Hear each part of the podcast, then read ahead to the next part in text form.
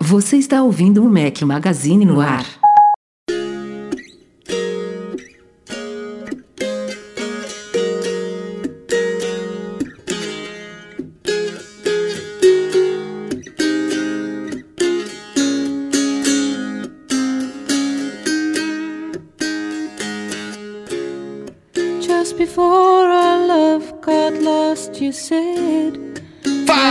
Do Mac Magazine, sejam bem-vindos ao nosso podcast 373 ao som de Johnny Mitchell. Bom dia, boa tarde, boa noite, boa madrugada a todos. Fala aqui é Rafael Fishman, mais uma vez com meus dois companheiros de quarentena, Breno Mazzi, seja bem-vindo. Estou aqui de novo, enquanto tiver quarentena estarei aqui. É, hoje foi quase de novo, bateu na trave, quase que eu não participo, mas vamos que hoje a pauta tá quente. Eduardo Marques, como é que está o carro? Grande Rafael Fishman. Tá climatizado tá aí? Climatizado. Ele é bom porque eu ligo ele toda semana quando eu venho gravar o podcast.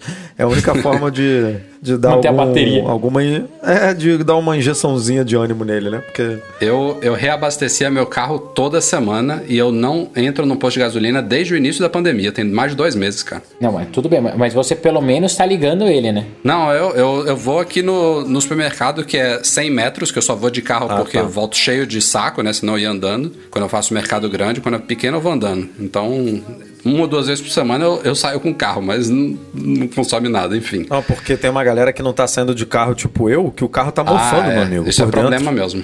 E, e É gasolina bizarro. tem validade, eu acho. É bizarro isso. Tem que, tem que ligar de vez em quando, dar uma voltinha. Não, não basta só ligar na garagem, tem que dar uma voltinha mesmo, botar o, o motor pra funcionar mesmo. Enfim, como vocês sabem, periodicamente a gente faz um sorteio para que patrões participem do nosso podcast. E assim fizemos esta semana. Estamos aqui com um convidado especial, Humberto Barbato. Fala, Humberto, bem-vindo.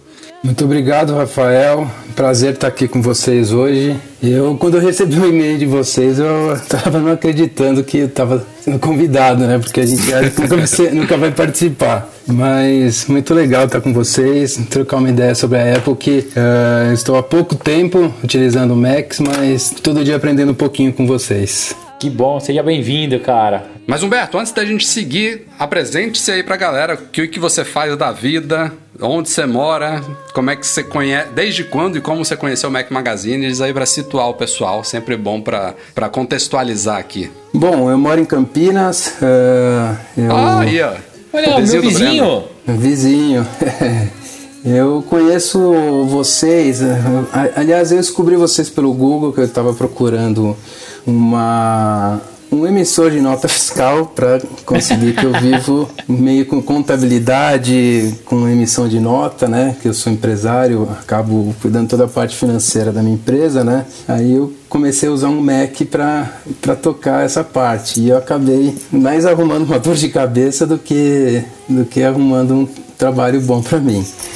Aí eu comecei a escutar os podcasts de vocês, eu acredito que foi em 2014, agora não me lembro. E comecei a gostar, daí eu comecei a participar do Patreon e cada começou a virar um vício ler as matérias de vocês e o podcast. Bacana. Você Vício trabalha bom, vício do bem. É, esse é dos bons. E eu trabalho, meu, meu trabalho, eu sou administrador de empresa, eu faço a parte financeira da empresa, como eu falei anteriormente, e a minha empresa é focada no setor elétrico, né? E mui- muita, muita interface com algum, começando agora com alguns aplicativos da, de Apple, né? Mas é muito, muito pouco, mas essa é minha, essa é minha, essa é a minha vida. Legal, cara, legal. Seja bem-vindo. Não deixa a gente falar muito, não, porque o pessoal nos ouve toda semana aqui, então quando tem gente de fora é bom dar, dar pitacos. Antes da gente ir pra pauta, é claro, três vídeos saíram da semana passada pra cá. Para quem não é assinante ainda, youtube.com.br Magazine. Saiu um vídeo de Q&A, nossas perguntas e respostas, é, com o foco aí, a pergunta principal foi sobre a nossa opinião de se o preço do iPhone 10R vai cair ou não no Brasil, mas respondemos umas 15, 20 outras perguntas da galera pelo Instagram, é uma coisa que a gente tem feito mensalmente lá no YouTube. Depois saiu um vídeo sobre os nossos testes com as soluções que eu encontrei aqui para os AirPods Pro não caírem da orelha. E spoiler, consegui! Estou usando meus Ah. AirPods aqui, falando, sem cair. Duvido. O Breno tá decepcionado, né? Você pulou, né? rebolou, sacudiu a cabeça. Fez o teste do labrador de novo? Cara, eu, eu quase fiquei com dor de cabeça depois do vídeo. Você não viu? Eu fiquei tonto de Eu tanto que eu não, sacudi. eu não assisti o vídeo, cara. Bonito, Eu já bonito, tá veja publicado? Eu, eu estou falando dos vídeos que foram publicados, Breno Mazzi. Ah, não. Eu estou perguntando se você refez a porra do teste labrador, velho. Sim, sim, está no vídeo, assista. Ah. E saiu hoje pela manhã um apanhado das novidades das últimas atualizações de sistemas da Apple iOS 13.5, WatchOS 6.2, macOS Catalina 10.15.5 que ainda não foi liberado, mas será muito em breve, e os outros sistemas aí temos um vídeo completo sobre o que mudou nesses últimos sistemas. Então, três novos vídeos e tem mais vindo por aí. A gente mantém esse ritmo aí como temos feito aí nos últimos meses. E outra novidade também referente a Mac Magazine, antes de irmos para a pauta, é que saiu um update do nosso app para iOS e WatchOS, versão 4.1.2, com algumas correções e polimentos importantes na reprodução do podcast, no modo escuro e na nossa listagem de vídeos. Então, o app está melhor do que nunca. Passem lá em App Store, baixem de graça e curtam e usem e consumam o conteúdo que a gente produz para vocês. Simbora para a pauta.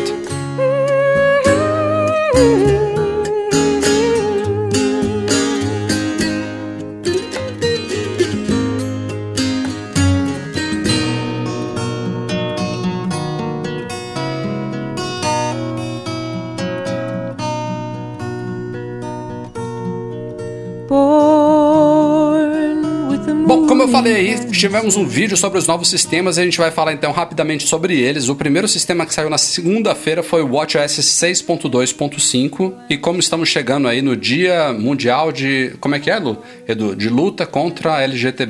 LGT, LGTB-fobia, é isso, né? Acho que, é, acho que é esse o nome do dia. Enfim, aquela coisa, aquelas- O- aqueles o movimentos orgulho aí... LGBT, né? Tem. É. Depende do. Acho que depende muito do lugar que você tá, é um nome diferente.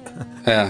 É, Tem sempre um dia de conscientização, de paradas, de movimentos e tal. A Apple sempre apoia muito isso. E aí ela fez duas coisas no começo da semana. Uma foi liberar esse update com alguns novos mostradores do orgulho. Então tem mostrador orgulho digital, orgulho analógico e também novas cores de arco-íris dos mostradores Califórnia e numerais duo e mono. E aí, junto com isso, ela também lançou duas novas pulseiras. é, uma delas em parceria com a Nike, que é uma coisa é, inédita, né? Ela nunca tinha feito uma pulseira de orgulho com a Nike. Essa pra mim ficou muito legal. Ela usa o padrão da Nike, que é essa pulseira de. Não é silicone isso, né? É, é fluorasterômetro, sei lá qual é o nome que eles Ah, dão. É igual, é- é, é igual a, a esportiva, só que com Não é silicone não, Breno. Né? É, é isso. É esse material emborrachado aí, né? só que tem vários furinhos né, da Nike, e aí esses furinhos eles, eles colocaram coloridos. Então, isso aí tá disponível. Teve até um, um pepinozinho aí com esse update, porque os mostradores não estavam aparecendo ainda para todo mundo, porque depe- dependiam do iOS 13.5, que só foi liberado dois dias depois. Mas enfim, já é passado, tá tudo resolvido. Então saíram também iOS 13.5, iPadOS 13.5 e o tvOS 13.4.5. O único que ainda tá em beta é o macOS, mas eu acho que até semana que vem ele é liberado também. Então, tirando essa questão do- dos updates de orgulho do WatchOS, esses updates do iOS especificamente são muito importantes porque é, é basicamente o update que a Apple criou para a pandemia do novo coronavírus. Né? Tem várias novidades, tem a estreia da API desenvolvida em parceria com o Google, aquela API de alerta de exposição. Temos novidades no aplicativo Saúde de ficha médica, tem uma pequeno ajuste diferente no FaceTime. Temos otimizações no Face ID quando você está usando máscara, ele acelera o processo lá de mostrar o teclado para você digitar a senha, já que ele não consegue reconhecer o seu rosto, entre outras coisas aí que estão todas detalhadas no nosso vídeo lá no YouTube, como eu falei. Deixa eu fazer uma pergunta para vocês. É, essa atualização da, dessa API, É, tem quais países que a gente já está conseguindo utilizar Boa, eles? Porque boa. no Brasil não tem, Portugal também não, eu vi, vi É, pelo vídeo. são 22 países que por enquanto se comprometeram e é, e é bom você perguntar isso porque tem gente achando que depende da Apple ou do Google para a coisa ser liberada no país. Então se você abre hoje no, nesse novo update tem uma área lá dentro de ajustes, privacidade, saúde, com essa coisa lá que eles chamam na verdade de registro de exposição, não de alerta. E aí quando você abre isso em Portugal ou no Brasil, ele fala que não está disponível nessa região. Isso não é uma limitação da Apple e nem do Google. No Android está a mesma coisa assim. Isso depende de que o país, né, o governo ou o órgão de saúde, o Ministério de Saúde, adote a solução criada pela Apple pelo Google. Já tem vários países que falaram que não vão adotar e tem vários países que falaram que não falaram na, na- nada, na verdade, né? Tem países que estão criando soluções similares, mas do jeito que eles preferem, sem usar essa API. Então, em todos esses lugares que não tem nada ainda, nenhum app disponível que faz uso da API, ele indica lá que não está disponível no seu país. Não- se amanhã, por exemplo, o Ministério da Saúde brasileiro decide adotar isso e lança um update lá do app coronavírus ou lança um novo app que faz uso disso, automaticamente ele vai aparecer ali. Não tem que sair update do sistema, nada. É uma coisa que é atualizada remotamente e a Apple disse que a priori vai ser um aplicativo só por país, né? Então, quando o governo ou o órgão de saúde tiver interesse disso, vai entrar em contato, vai obter as autorizações e tal. As documentações da API em si já foram todas publicadas, então agora não depende mais da Apple ou do Google. Mas é isso. Updates já liberados, o que vai sair provavelmente na semana que vem é o do macOS, que tem uma novidade aí também com relação ao gerenciamento de bateria de MacBooks, que está ficando mais parecido com o de iPhones, para otimizar aí e ampliar a longevidade das baterias. Falando ainda um pouquinho de coronavírus, a Apple já reabriu mundialmente mais de 100 lojas. Nas últimas uma ou duas semanas tiveram várias reaberturas nos Estados Unidos, no Canadá e na Itália principalmente, foram as que as últimas levas aí de reaberturas dessas lojas e como o número está crescendo bastante, a Deirdre O'Brien, que é a vice-presidente sênior lá de varejo de pessoas da Apple, a chefona das lojas da Apple hoje em dia, ela publicou uma carta aberta lá no site da empresa detalhando algumas medidas que estão sendo feitas e o novo, o novo modo de operar dessas lojas físicas, né? Nos lugares, nos poucos lugares onde elas já foram abertas, embora sejam mais de 100, a Apple tem hoje 510 lojas no mundo, né? Então é, 80%, digamos assim, ainda continuam fechadas. É, e nesses lugares que estão abertos, praticamente todas estão operando com horários reduzidos. Todas você tem que. Ele, ele- não, não só horários reduzidos, mas capacidades reduzidas também. Então não tem mais aquela coisa de loja lotada, todo mundo fica muito espaçado lá dentro. Não tem essa liberdade de você entrar e ficar chupiando o Wi-Fi da, da Apple Store gratuito, como todo mundo fazia.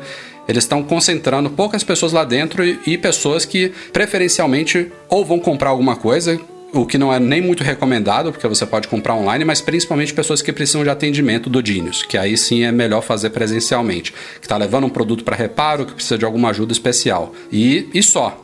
E aí, quando você vai entrar na loja, tem medição de temperatura, todo mundo é obrigado a usar máscara e a Apple está distribuindo máscara para quem não tiver, fora outras medidas de higienização, né? Os caras estão limpando tudo, os produtos, as vitrines, tudo, múltiplas vezes ao dia. Os ar-condicionados foram otimizados também para renovar o ar da loja, não sei quantas vezes por minuto, sei lá, enfim.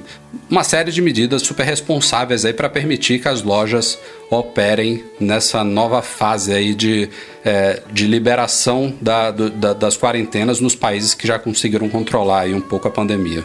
Não, e vale notar que, a, que ela falou uma coisa muito, muito importante, que eles estão reabrindo em vários locais, mas que se for necessário, eles vão fechar de novo e não tem problema nenhum, que estão trabalhando com essa possibilidade de da quarentena terminar, voltar, terminar, voltar, né? Porque pode ser um cenário aí que se estenda por mais tempo. Então, é, ela, ela apontou isso justamente para ninguém acusar a empresa de estar forçando uma reabertura, né? De querer abrir de qualquer jeito. Não, eles já pontuaram ali que se tiver que fechar, vai fechar de novo e não tem problema nenhum. É, a loja de Holanda já tá aberta, cara. É, a Flórida seguiu, seguiu o- A Flórida prática fechou? Da, da, Fechou. Não, da Coreia do Norte, né? Os caras de- decidiram parar de monitorar as coisas lá pra fingir que não tem pandemia. Bizarro. Não sei o que, que tá acontecendo lá, não. Tá Lá feio. tá Mas muito assim, é- louco, lá tá muito louco. isso que o Edu falou é uma determinação, na verdade, dos governos em si, né? Aqui em Portugal mesmo, a gente está na segunda de três etapas de uma fase aí de, de liberação da, da, da sociedade para voltar a uma normalidade com muitas aspas aí. Mas o, o primeiro-ministro já falou aqui, ó, qualquer sinal aí de, de perda de controle, de curva subindo de novo, a gente volta atrás, uma ou duas, três fases, o que for necessário. Então a Apple está seguindo isso. Ela falou lá, a Deidre falou que eles só realmente reabrem quando tem dados suficientes e concretos do local, que está tudo realmente seguro, que, que o governo está fazendo o que deve, a sociedade está co colaborando com isso, ou seja, né?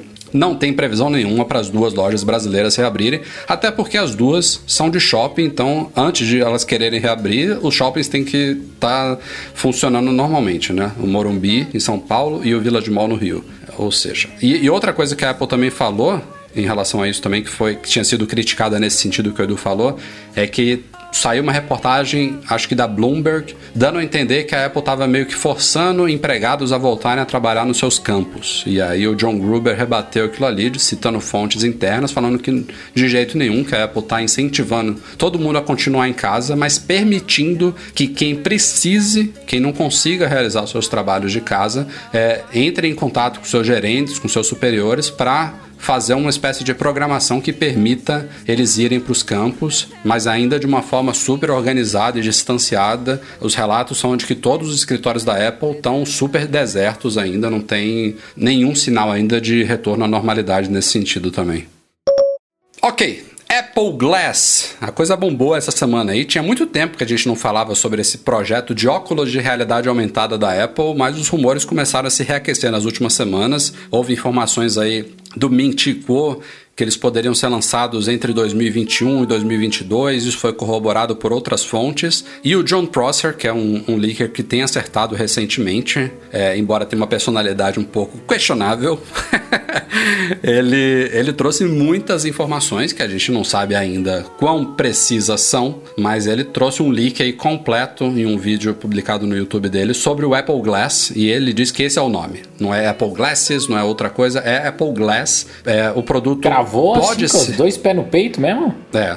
é cravou. Por enquanto, cravou. cravou. Ele cravou muitas coisas, não, ele, na verdade. Ele, ele, disse até que tem, poderia falar mais, mas que queria se.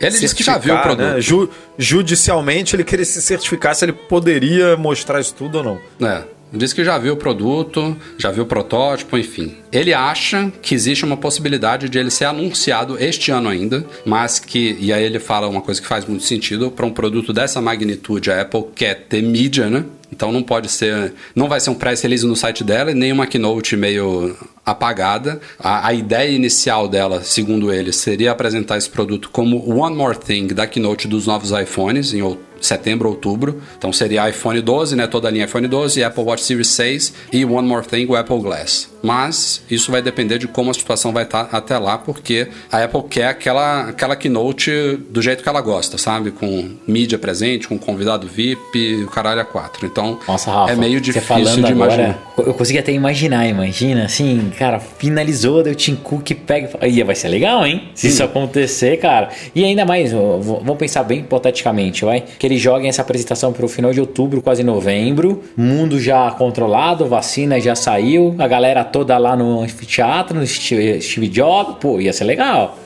É, e, e, é um produto, como é a primeira geração, a ideia é que ele seja apresentado com muita antecedência, né? Foi assim com o primeiro iPhone, foi assim com o primeiro iPad, foi assim com o primeiro Apple Watch. Então, seria assim um anúncio com, preliminar. Com o AirPower. É, o AirPower também foi assim, né? Estamos esperando ainda. Boa. É, isso que eu ia é... levantar. Ele seria apresentado, se for mantida essa previsão, em outubro, mas só vai chegar ao mercado meados fim de 2021. E aí ele trouxe vários detalhes, um dos mais significativos é o preço. Segundo ele, 500 dólares, modelo de entrada, e seria um, um óculos que primeiro não teria versão, ao menos inicialmente, com óculos escuros, com lentes pintadas, né? Seria só lentes normais. E essas lentes poderão ser personalizadas, né? Depender do, do grau, da prescrição da pessoa lá. E aí você tem que pagar, obviamente, mais por isso. 500 dólares o, o óculos normal com lente sem grau. Barato. E aí é, eu, eu, eu, esperava mais, né? Quanto que era o Google Glass, Breno? Pô, mas vocês acharam barato, cara? Eu não achei barato, não. Cara, depende do que for fazer, sim. Não, eu, eu, não, eu vou, vou, vou, explicar porque que eu não achei barato. Porque, na teoria, essa primeira versão aí, ela é simplesmente... Não é simplesmente, eu tô, eu tô exagerando aqui, mas é simplesmente um, um frame ali, um, o óculos mesmo, porque ele não tem um poder... Ele não é um dispositivo solto, tipo, que você vai poder usar, né, sozinho. Não, Com base nos rumores que o John Prosser tá, tá divulgando, que tudo vai depender do iPhone, que tudo é processado no iPhone. É basicamente um óculos Watch, com, a- com a lente para projeção ali. Tipo, ele não é um dispositivo completo. Tipo, a- me parece que a margem de lucro nesse produto é absurda, sabe? Para custar 500, assim. Mas é o que a Apple faz, cara. A, a, pare e pense assim, qual produto que a Apple faz que ela bota um preço descomunal em cima? Não, pensa no Google Glass. Quanto que era? 1.500, 2.000?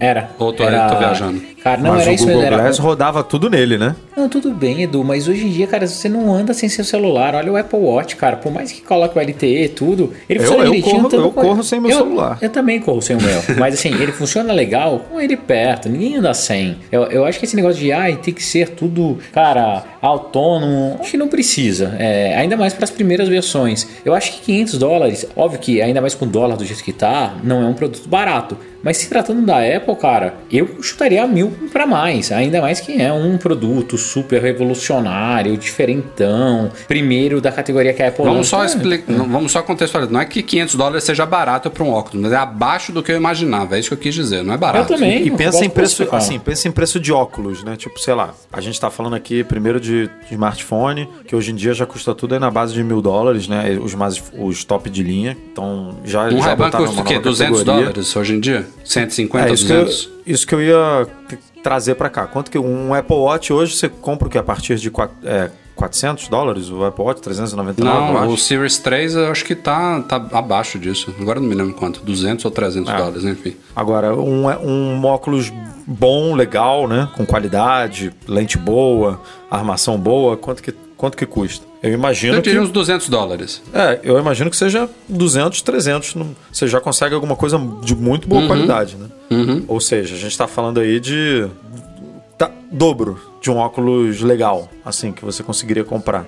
Agora, isso só que você falou, eu também concordo, cara. Não, eu, eu falei aqui, mas assim, é, eu penso nisso de não depender do iPhone simplesmente por questões mercadológicas. Porque quando você faz um produto, um acessório depender do iPhone, você limita pra caramba o, o, o, o mercado dele, né? Tem gente que gostaria de ter o Apple Watch e não pode ter porque ele precisa do iPhone ali pra configurar, pra você ter o aplicativo Watch e e gerenciar tudo. Todo ano a Apple dá um passo adiante ali pra poder para isso poder se desvencilhar de vez. Mas ainda assim você precisa hoje do iPhone, mesmo no, na versão com conectividade, você precisa do iPhone para poder fazer o ajuste inicial ali e tudo mais. Então, a única coisa que eu penso é que quando ela conseguir desprender esses produtos do, do iPhone, aí ela obviamente tem a galera que tem iPhone como, como parte do público consumidor dela, mas também abre para todo mundo, né? E óculos, pô, óculos é um mundo de gente que pode querer rodar um óculos desse com realidade aumentada, realidade virtual, que nem tem iPhone nem nada, né?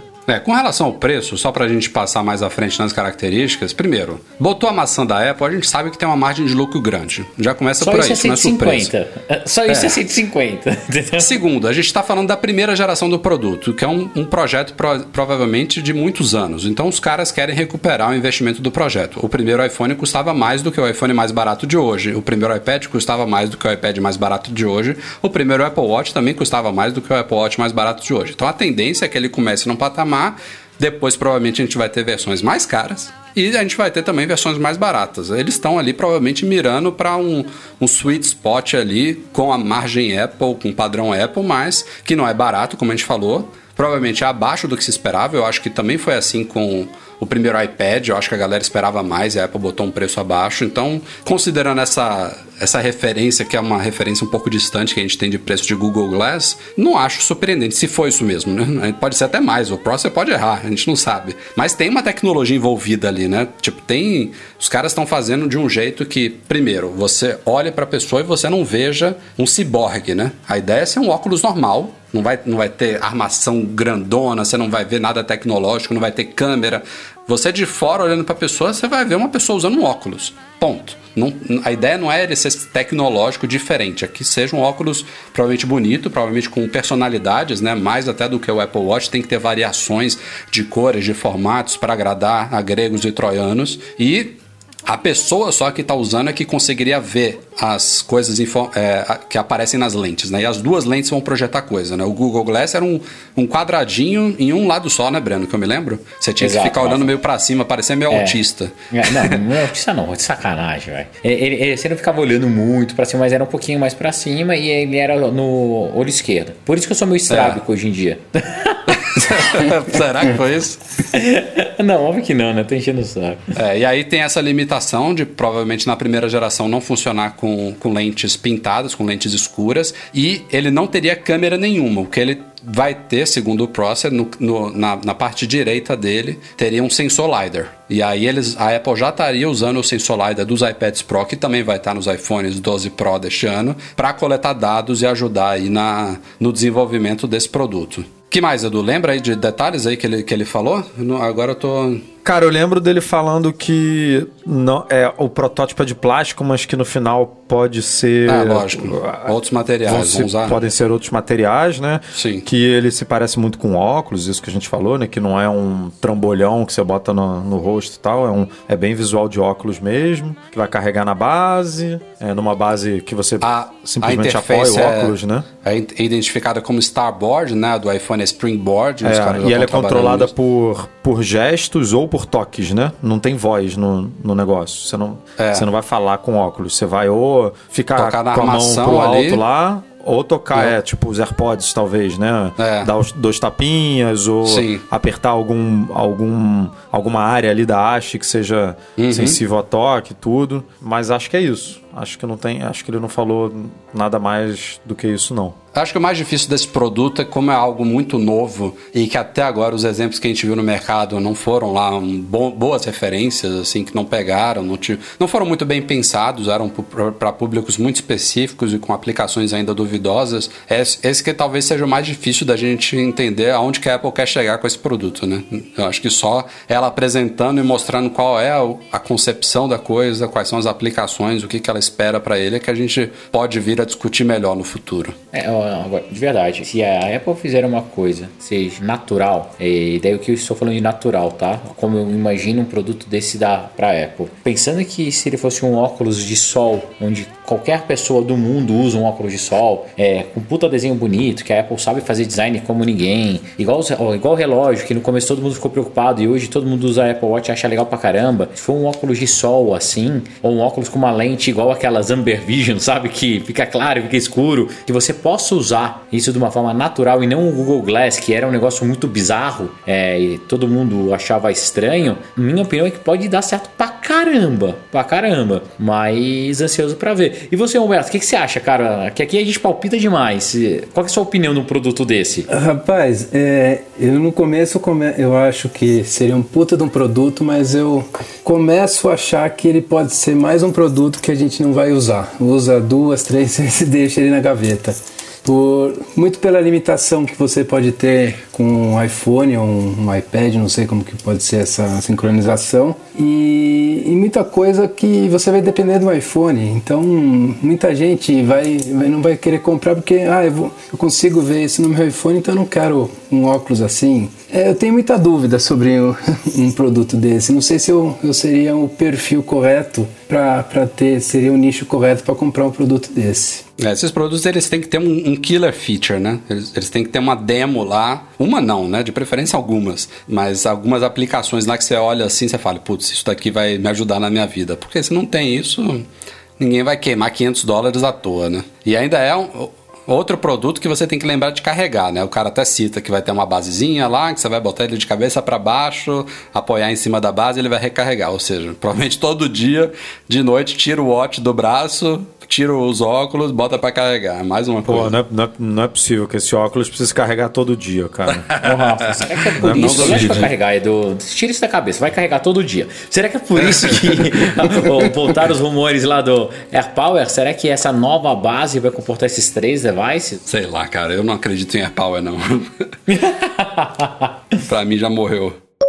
Rumor polêmico da semana referente à linha iPhone 12 trazido pelo querido Mítico. Segundo ele, os iPhones deste ano não mais incluirão EarPods na caixa. Lembrando que Isso é um- uma coisa que a Apple parece que tem feito em etapas, né? iPhone 7 foi que ano? iPhone 7 2016? Acho que foi 2016, iPhone 7. A Apple revolucionou, temos a clássica keynote do Phil Schiller falando que eles tiveram coragem, né, de remover a saída de fone de ouvido e as concorrentes, principalmente a Samsung, deitaram e rolaram, né, por dois anos até seguir a Apple. Hoje em dia é raro você achar um flagship Android que também não tenha mais a saída física para fone de ouvido. Poucos ainda sobrevivem com isso, virou realmente padrão. E quando ela tirou essa saída, ela fez um período transitório que também não durou muito tempo, talvez um ou dois anos, que ela oferecia na caixa dos iPhones um adaptadorzinho então vinha dentro da caixa um adaptador de Lightning para 3,5. Então se você tinha um fone com fio, você já recebia na caixa esse adaptador e você podia usar o seu fone com o iPhone pela conector, pela, pela portinha Lightning dele. Isso também já caiu. Então ela já fez duas etapas dessa transição. Mas ela ainda até hoje, em todos os iPhones, ela oferece os EarPods que são os mesmos fones de muitos anos atrás, eles só trocaram o conector lá no fim de 3,5mm para Lightning. E segundo o Mintico, que é um cara que não erra muito, nos iPhones deste ano a gente não vai ter mais nem EarPods na caixa. É uma coisa que a gente já discutiu aqui no podcast, né? Uma coisa que a gente está muito acostumado com smartphones, né? Você compra um smartphone, você ganha um fonezinho de ouvido, por mais básico que seja. Alguns fones que vêm com smartphones no mercado aí tem fones muito bons. A, a Samsung, por exemplo, em alguns modelos oferece fones com fones da AKG, que é uma marca dela hoje em dia, né? Foi comprada por ela. Tem promoções já dos top de flagships que às vezes vem já com Galaxy Buds, mas aí não é na caixa, né? É um bundle. É. É, mas Promoção de é- lançamento, né? Promoção de lançamento, é. Mas assim, é padrão, o consumidor no geral está acostumado, são raras as exceções de mercado de smartphones, uma delas é o Pixel, que você não recebe um fone na caixa. No geral, OnePlus todos também, vêm. né? O OnePlus também não manda, Edu? Não sabia. Não, também não manda. É, mas assim, a gente, o exemplo que eu já dei em outros podcasts é que quando você compra um iPad, não vem com fone. Quando você compra um Mac, não vem com, não vem com fone. A gente está acostumado a só receber fone de ouvido quando compra um smartphone. E a Apple, provavelmente, se esse rumor for confirmado, ela tá querendo mudar isso daí. E vocês sabem que quando a Apple faz alguma coisa, a manada vem atrás, né? Não que ela seja pioneira, como não costuma ser. A gente citou aqui o Pixel e o OnePlus, que já não entregam fones de ouvidos com alguns modelos de aparelhos. E o rumor é esse.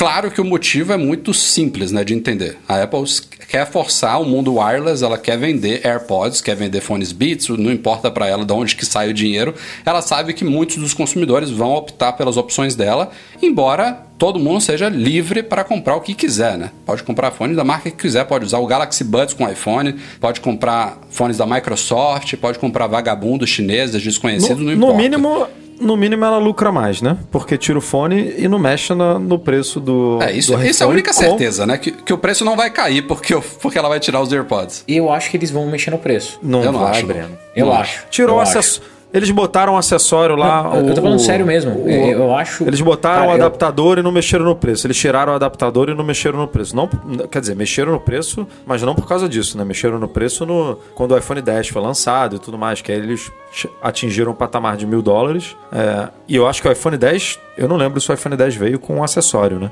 Eu, talvez tenha sido o primeiro, ó, ou, ou foi o 10S, não sei, que veio sem o adaptadorzinho lá. Gente, quanto, quanto que vocês acham que isso custa pra Apple os AirPods? 3 dólares? É, ca- cara, Não é vai su- mexer no super preço. barato. Mas eu acho. Lembra que a gente falou de uns rumores há um tempo atrás que ia subir a, a capacidade, que teoricamente seria 50 dólares cada um? Você lembra disso? Sim, mas isso daí, essa, essa previsão de queda de preço, que de novo é do John Prosser, é dos modelos mais de maior capacidade. O de entrada continuaria com 64 GB e com os preços atuais. Ele não previu essa queda de 50, não. Ó, eu acho que vai nessa linha e eles vão fazer um belo discurso. Não, desculpa, não é de 64, não. Vai dobrar pra 128, né? Edu? 128. Então. É, mas o e- mesmo eles vão- preço, entendeu? Entendeu? Não, mas tudo bem. Só que daí ele vai falar: olha, tal mais preço a gente dobra Mas e. isso, mas esse negócio de dobrar, esse negócio de, esse negócio de dobrar a SSD, ou dobrar o armazenamento, ela faz há muito tempo, né? É desde sempre, ela vai dobrando e mantém o preço, vai dobrando e mantém o preço. Isso não é bondade da Apple, né? É, Não ela fez isso no Mac, dobrou todos o os Macs aí e caiu de manteve o mesmo preço. Lógico. Exatamente. Eu não, eu, eu não vejo nenhuma perspectiva de preços caírem. E se caírem, não seria por causa disso. Se Não. os AirPods, cust, AirPods custarem 3 dólares para a Apple, é muito. Ela vai reduzir quanto? Porque vai tirar ele da caixa? Nada.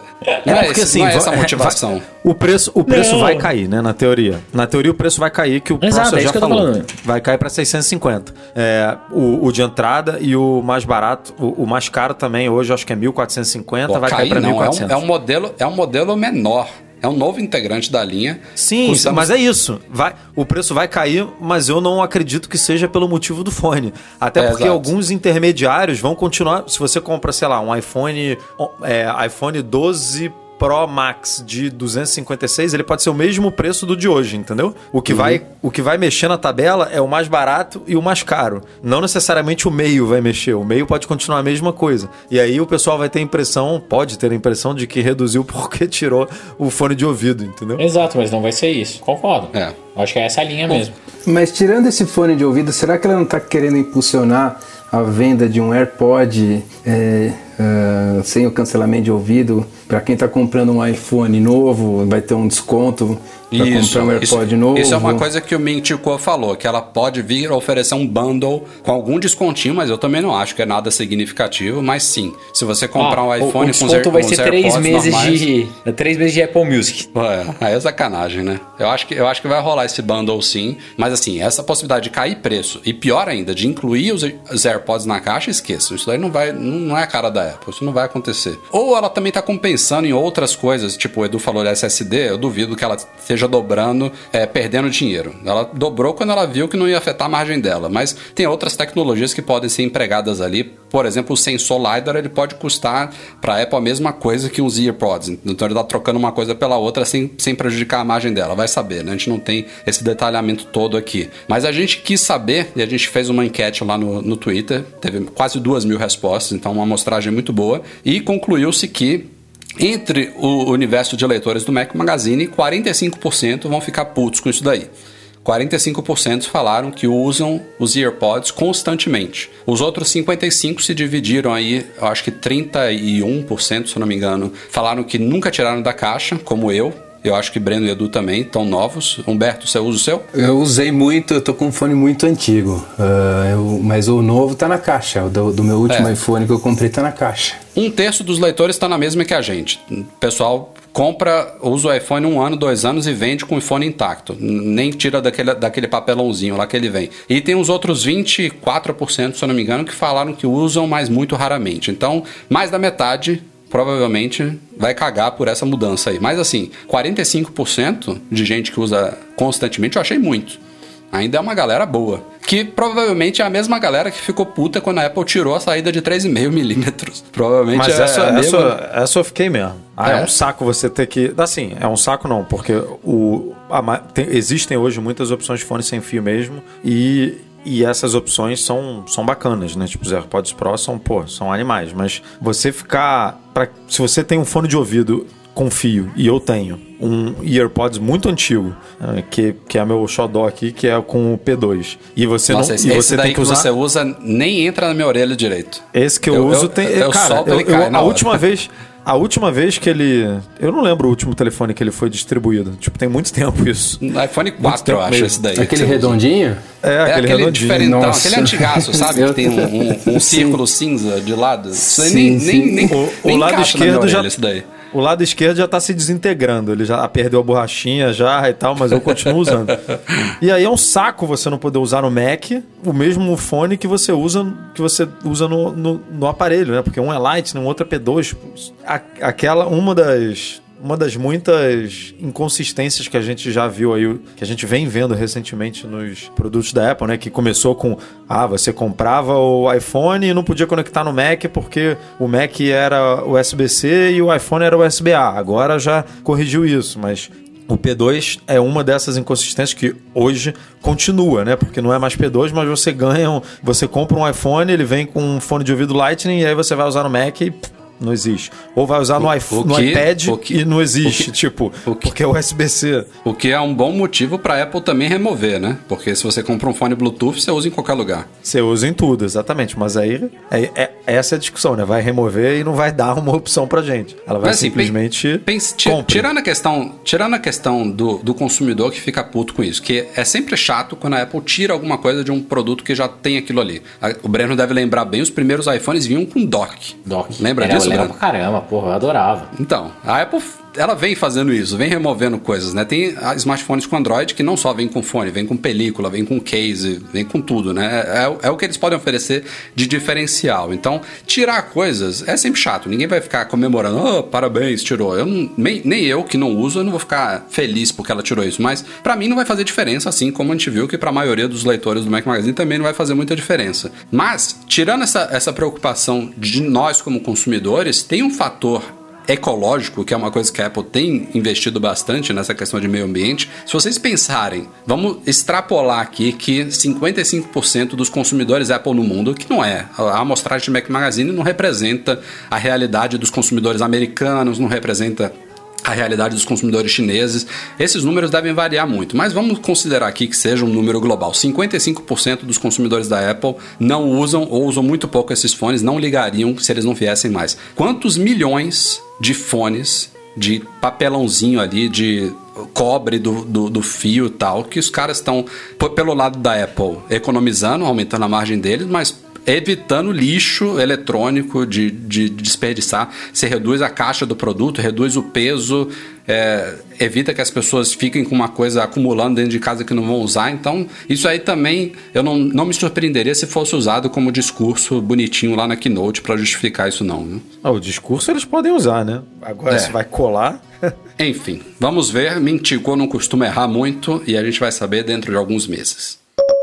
Falando um pouquinho sobre Apple TV Plus, a gente não tem números oficiais da Apple, mas a Bloomberg fez uma reportagem nessas últimas semanas dizendo que o Apple TV Plus tem hoje 10 milhões de assinantes, mas a gente sabe que a maioria das pessoas não está pagando, né? Nós incluindo aqui quem comprou um dispositivo Apple qualquer desses principais, né? iPhone, iPad, Mac, é, Apple TV, qualquer um desses ganhou Apple TV Plus de graça por um ano Inclusive até bugs distribuídos daí para quem não comprou também. Muita gente, muitos leitores nossos têm hoje sem ter comprado produto novo. É a estreia do serviço, né? Dificilmente alguém vai se sentir disposto a pagar por ele com o pequeno acervo que tem hoje. Mas tem 10 milhões de assinantes ali, e uma das coisas que a Bloomberg diz que a Apple meio que deu o braço a torcer é que ela pode estar tá investindo em produções não originais, comprando direitos de séries ou filmes antigos já produzidos, já lançados em outras plataformas, para alimentar o acervo do Apple TV Plus, o que me soa muito esquisito, porque o discurso desde o lançamento do, do, do, do serviço é aquela coisa de super original, coisas diferenciadas bem produzidas e nomes especiais e tal, e coisas seletas, não queremos ter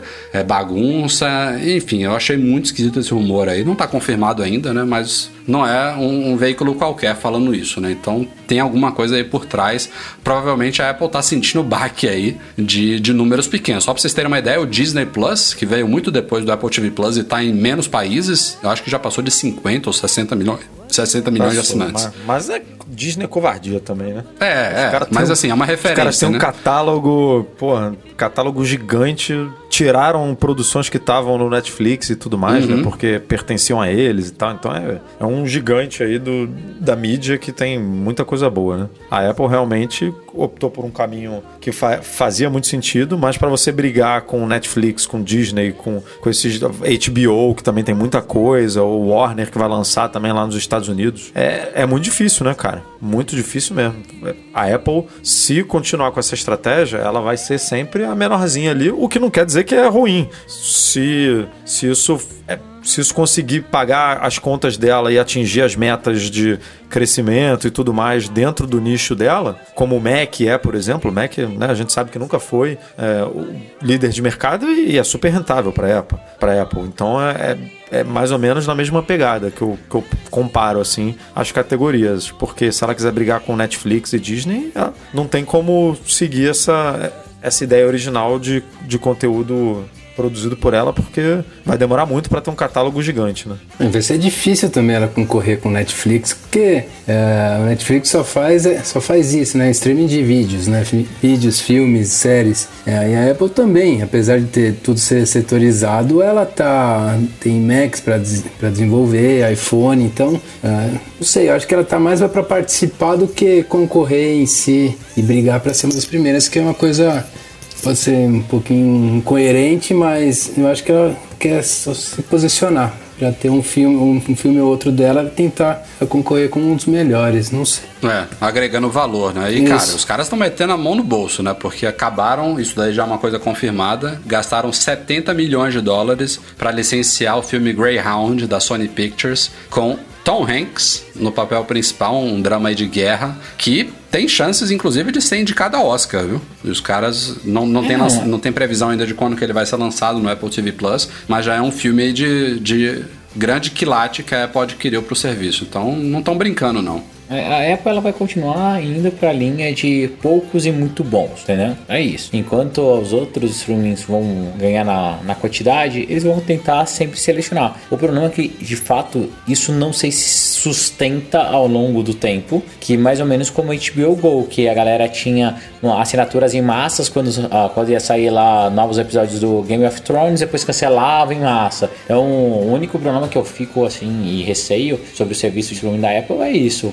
Ele pode daqui a pouco perder meio que a novidade e a galera, o engajamento, daí fica esse vai e volta, vai e volta. É, ele, ele acho que ainda vai, ele precisa ainda de um Game of Thrones. Ele tem alguns, alguns desses seriados iniciais foram muito elogiados, mas assim, elogiados de padrão Netflix de bom, sabe? Não tem é, nada nenhum é essencial, né? Igual o Game of É. Thrones, como House Não, of Cards. você não, Então, você não cria Mas- um Game of Thrones e um House of Cards todo dia, né? São É isso. Pode ser que eles cheguem lá. dedos. Pode ser que daqui a, daqui a seis meses, um ou dois anos, os caras um show que emplaquem. fez o barulho, um programa que fez um barulho aí como Game of Thrones, House of Cards e tudo mais, é Breaking Lost, Bad. Pô, Breaking são Bad, pouquíssimos, né? Pô, comparado com a oferta, são pouquíssimos. É, veremos, veremos. Não sei se vocês lembram, mas já tem oito anos que a Gradiente. É, nossa, você, Provavelmente você se você- desse processo, é sério? rapidamente aqui, tem- temos que Nossa. falar porque é uma coisa inusitada. A Gradiente, que hoje em dia se chama IGB Eletrônica no Brasil, é uma empresa que está em recuperação judicial, né? Tá, tá falida. Ela já tem oito anos que ela tem uma briga com a Apple pelo uso da marca iPhone no Brasil. E é uma coisa super polêmica e esquisita, porque ela pediu o registro de marca antes da Apple lançar o iPhone, mas o registro só foi aceito depois de que já tinha iPhone. E ela também entrou com a ação já depois que o iPhone já estava bombando no mundo, e aí forçou lançar um produto que não estava planejado, uma coisa muito louca aí. Mas o fato é que ela tem um registro de fato de iPhone no Brasil, e essa briga está escalonando até que chegou agora ao Supremo Tribunal Federal, ao querido STF. É obviamente o último passo que a Gradiente pode dar, porque até então ela veio perdendo, né? A última, a o penúltimo capítulo dessa novela foi em 2018, há quase dois anos, no STJ, a Apple recebeu uma decisão favorável é, de que a Gradiente não tinha direito ao uso exclusivo dessa marca no Brasil e ela ainda recorreu mais uma vez até chegar agora ao STF. E a gente não sabe quando isso vai ser julgado, né? Pode demorar anos isso daí. Já tem oito anos mesmo, a gente não sabe quanto tempo que vai levar, mas a coisa continua. Os caras que a, eu me lembro que a gente falou, Edu, em 2016, sei lá, quando eles perderam o segundo ou terceiro recurso, que eles falaram: ah, não, a gente vai desistir aqui, a gente não pretende ir ao STJ nem ao STF, e ainda assim foram. Acho que É. o diabinho do advogado ficou ali no ouvido, os caras não, não, não desistiram, mas tá difícil, viu?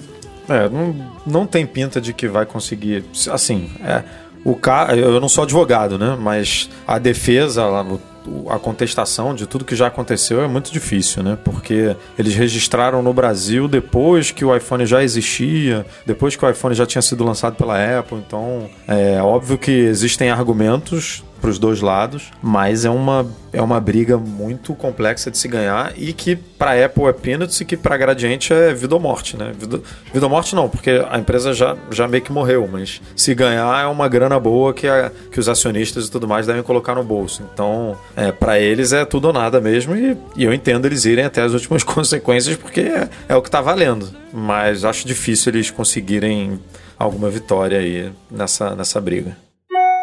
Chegamos então em e-mails enviados para noar.mecmagazine.com.br, começando aqui com Matheus Martins. Ele disse que tem um iPhone antigão, ele não sabe nem se é um 4 ou 4S, rodando o iOS 7.1.2. É, disse que estava encostado, mas na quarentena ele resolveu reativar esse iPhone antigão para entreter as crianças. Ligou depois de muitos anos, está tudo funcionando aparentemente bem, mas o YouTube, é, ele disse que estava funcionando direitinho e alguns minutos depois apareceu uma mensagem de atualização necessária, atualize para continuar, com o link que leva para App Store. Na, na loja aparece a mensagem que o app já está na versão mais atualizada para aquele iOS. E aí o Matheus nos pergunta se tem alguma solução para o YouTube voltar a funcionar. Ele tentou pelo Safari, mas não carrega vídeos. É, navegação em sites continua funcionando. Netflix funciona. Play Kids não, viu, Breno? Mas assim, é o que a gente falou, né? Teve uma, uma discussão recente aqui sobre isso. O problema é que tem alguns serviços que eles evoluem, né? As tecnologias lá, às vezes troca um codec, por exemplo, e aí as versões antigas quebram, né? É, o caso do PlayKids a gente trocou o nosso é, criptografia e o codec do vídeo para fazer a otimização e não dar suporte. A gente dá suporte até o iOS 9, se eu não me engano. Mas é uma pena. O que você pode tentar fazer é baixar aplicativos paralelos de YouTube, né? Tem um monte de YouTuber player e testando, cara. Talvez algum funcione. Eu, Eu, acho que o justamente YouTube- mais antigão. É, mas eu acho que o YouTube realmente passou por alguma mudança significativa de codec. aí Esses VP9s, tem uns que nem funcionam 100%. Eu acho que até hoje no Safari, não tem isso, Edu? No Safari não tem 4K no YouTube? Safari não, não tem. Mas isso é antigo, né? Não é novo. Isso aí é um. É, an- antigo de 2, um 3 anos pra cá, eu acho. É, é. Ou seja, esse iOS 7 é de quando, né? É, Pode ter a ver. Eles mudaram esse codec, a Apple não adota, e aí vai mudar de novo em breve, vai quebrar mais versões antigas, né? Porque a tendência é eles adotarem, se eu não me engano, um chamado VH1, que tem o apoio da Apple e do Google para tentar resolver essas, essas divergências aí. Enfim. Renan Gil Paranhas ganhou um MacBook Pro final de 2011. É, e a pessoa que deu para ele tinha o Note parado há um ano. Essa pessoa disse que a bateria foi trocada, usou uma bateria paralela no MacBook Pro e ele disse que verificou e de fato está com 50 ciclos, mas ela tá péssima e às vezes cai tipo de 70 para 6% e tá durando meia hora. Aí ele disse que queria investir uma bateria nova, mas tem medo de trocar e o problema persistir. Queria uma luz do que fazer ele per- pergunta se o problema pode ser na bateria, que pode ser de ba- baixa qualidade, ou é a própria máquina que pode estar causando um problema de placa que drenaria a bateria. A, a fonte, por exemplo, pode in- in- interferir nisso. Ele está com medo de levar numa assistência, correr o risco de gastar uma grana e não resolver o problema de fato. Cara, de, de 70 para 6, não tem. Por mais que, que tudo esteja jogando contra a bateria, e de 70 para 6 não existe, né? Ia cair muito rápido, né? 69, 68, 70, até o 6. Mas se tá dando esses pulos aí, eu diria que é problema do componente bateria mesmo, que, que é algum paralelo aí de muita má qualidade. Não sei se vai resolver muito colocar um original, até porque 2011 eu nem sei se vende mais o original, né? Porque a Apple ela só dá suporte a produtos com até 5 anos depois do que ele é descontinuado, né? Então talvez seja um pouco difícil achar uma bateria original para esse Mac, mas que funcionaria melhor, eu botaria minha mão no fogo que sim. Agora, se vai durar o que você quer, aí eu já não sei porque o sistema já não já é antigo, né? Tudo tá mais antigo e antigamente a duração também não era essas Coca-Cola toda. É, eu, eu fiz isso. Eu, eu, o MacBook é da minha esposa de 2012, ou seja, um ano só além do MacBook Pro do, do Renan. E eu comprei uma bateria paralela no Mercado Livre, tem uns um ano e meio, talvez. Claro que não é porque é paralela, que são todas paralelas iguais, né? A minha que eu comprei pode ter sido boa, a dele não. Mas a dela tá ótima, cara.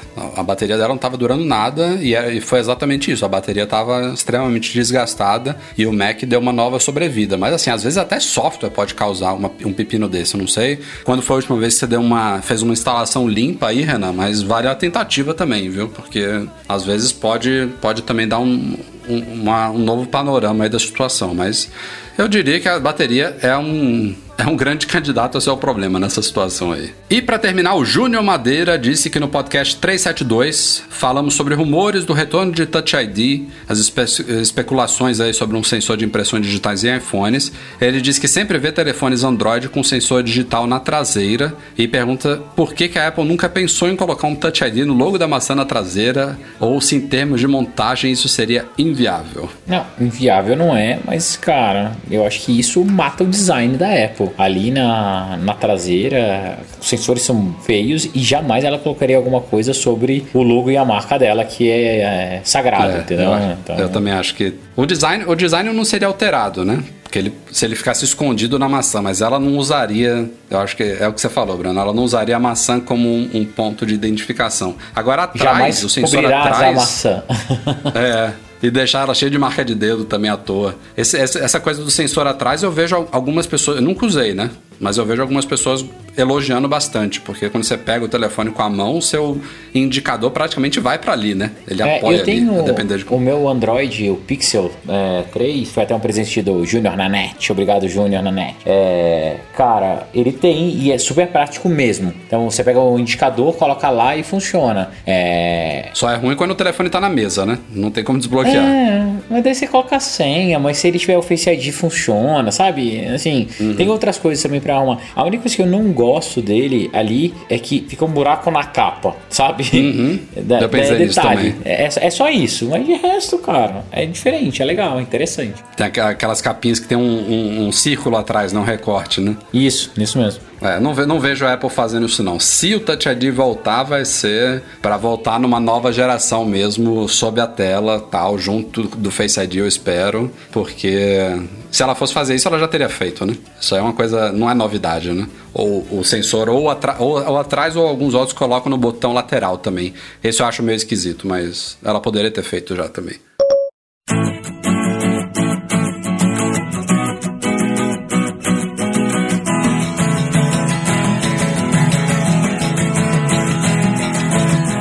Isso aí, galera. Vamos ficando por aqui então. NEC Magazine no ar 373. Obrigado, Humberto Barbato, pela participação conosco aqui. Até a próxima. Eu que agradeço, pessoal. Um prazer falar com vocês, Breno, Edu e Rafa. Espero uma próxima oportunidade.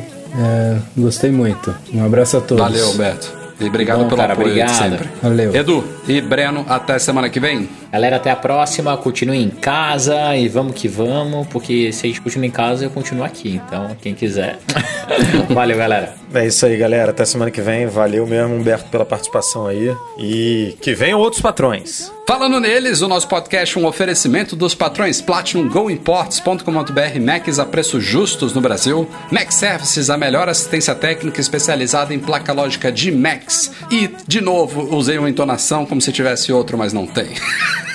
É o, cus- é o costume. Daqui a pouco vem outro aí pra, pra tapar o Tem buraco. que ver, tá faltando o terceiro patrão Platinum aqui pro, pro ritmo ficar bom, mas temos muitos patrões ouro aqui pra agradecer a galera que nos apoia no Patreon e no Catarse, especialmente Alan Ribeiro Leitão, Cristiano Melo Gamba, Enio Feitosa, Felipe Rodrigues, Leonardo Fialho, Luciano Flair, Pedro Colbatini e Thiago Demiciano. Grande abraço também ao Eduardo Garcia, que edita esse podcast semanalmente para todos vocês. E a todos, obrigado pela audiência. Até a semana que vem. Tchau, tchau. Never parking lot.